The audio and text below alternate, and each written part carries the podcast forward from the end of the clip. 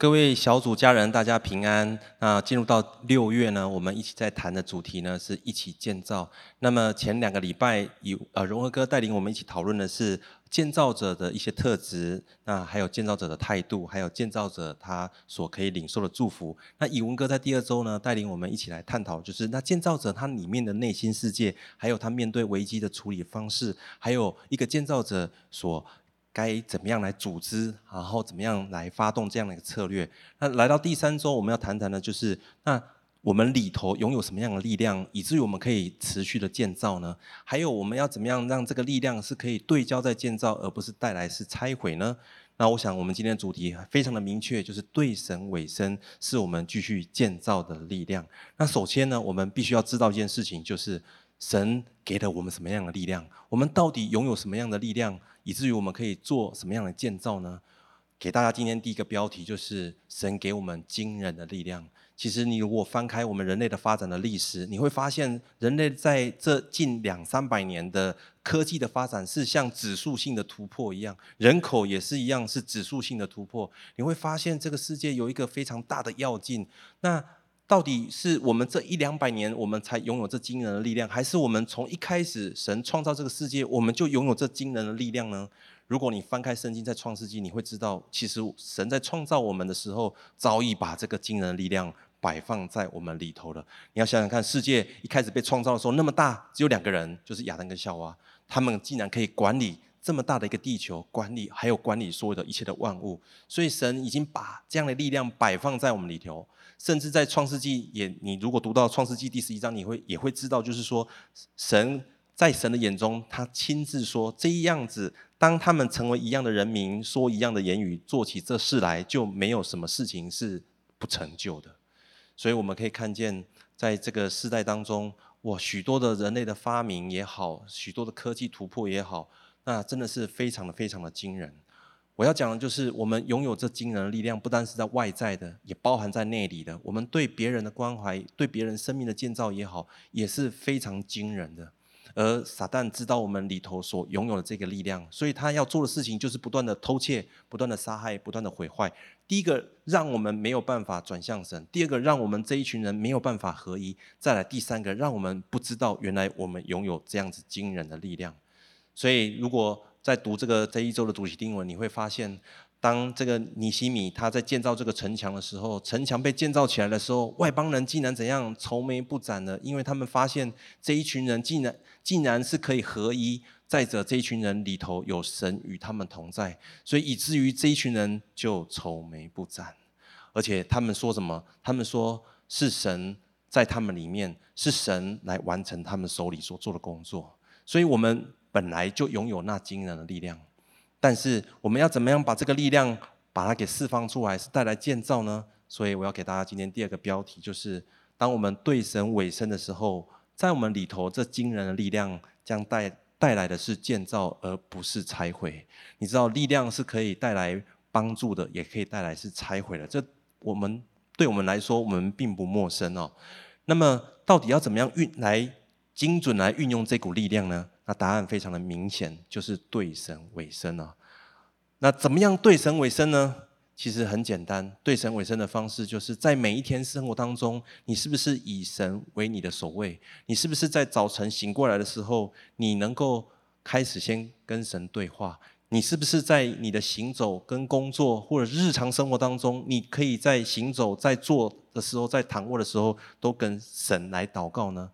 再者，你是不是愿意花时间，每一天花一点时间来阅读神的话语呢？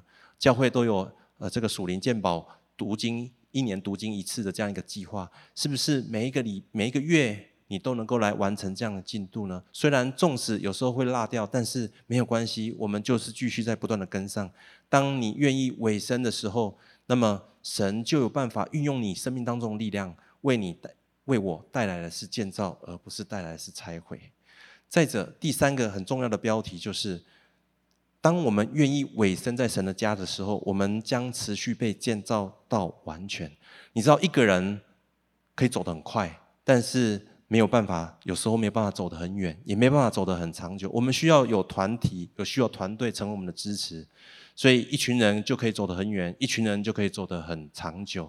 当你个人对神委身很好。但是你如何让你自己的生命可以持续持之以恒的走下去呢？那么我们就需要委身在神的家中。那你说委身在神的家是什么样的家呢？其实就是委身在小组当中。如今，如果你在线上一起来看这样视频，代表你就是委身在神的家中，委身在小组里头了。当你愿意委身在小组里头，你跟这一群小组的组员建立关系，成为肢体，彼此带导的时候，神就借着这个小组开始来建造你的生命。而当你的生命开始跟过往有了一点点的不同，然后每一天每一天都不断的持续突破的时候，一段时间在你身旁的人，他们回首一看的时候，他们会说：“哇哦，这工作完成是出于你们的神哎！”他们会认出你身上的工作是神所做的，以至于他们也会惊叹神真是奇妙可畏的神。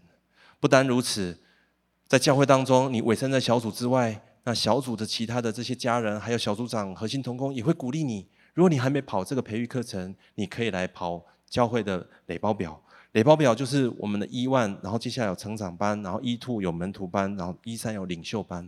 身心通过这样一个垒包表，这样子有次序、有节奏的，可以来养成你的属灵习惯，帮助你如何来聆听神的声音。当神可以直接对你说话的时候，你就不用透过其他人了，不是吗？而且你可以直接。取得第一手从神而来的资讯，那不是最有效率，而且是最最直接的方式呢？当我们在这样子的过程当中，我们被建造、被整齐的时候，我们的力量就开始越来越聚焦在建造，而不会带来是拆毁。所以呢，我鼓励你要继续委身在小组里头，委身在教会里头，也委身在整个教会的培育系统里头，透过培育系统，还有。培育系统跑完之后，我们还有这个网络学校的这个装备的系统，还有委身在教会的生活跟侍奉当中。当你持续不断的在教会当中，神就透过教会来建造你的生命到完全，如同马太福音五章四十八节所说的一样。所以你们要完全，正如你们的天赋是完全的。我们有一天我们会被建造到完全，因为我们就是教会的一部分，我们就是属神的居所的一部分。委身在神的家中，神才有办法持续的建造你。如果你没有在神的家中，神很难来很快速的来建造你。当你委身在神的家中，神才有办法持续建造你。接着呢，你跟我，我们就能够一起来建造神给我们的一个呃产业，我们就能够持续建造这永恒的基业。愿上帝祝福你，也愿神祝福你的生命能够持续的被建造。我们一起来祷告，主耶稣，谢谢你透过今天这一个礼拜的讯息，你让我们知道我们里头拥有神你给我们那惊人的力量。而我们要怎么样运用这股力量呢？就是选择对你委身，就是选择委身在神你的家中。当我们委身于你、委身于神的家中的时候，我们就可以持续被建造，而我们也有力量来建造别人。最后，我们就可以一起来同得神你给我们的产业。荣耀颂赞归给你，祷告奉靠耶稣基督的名，阿门。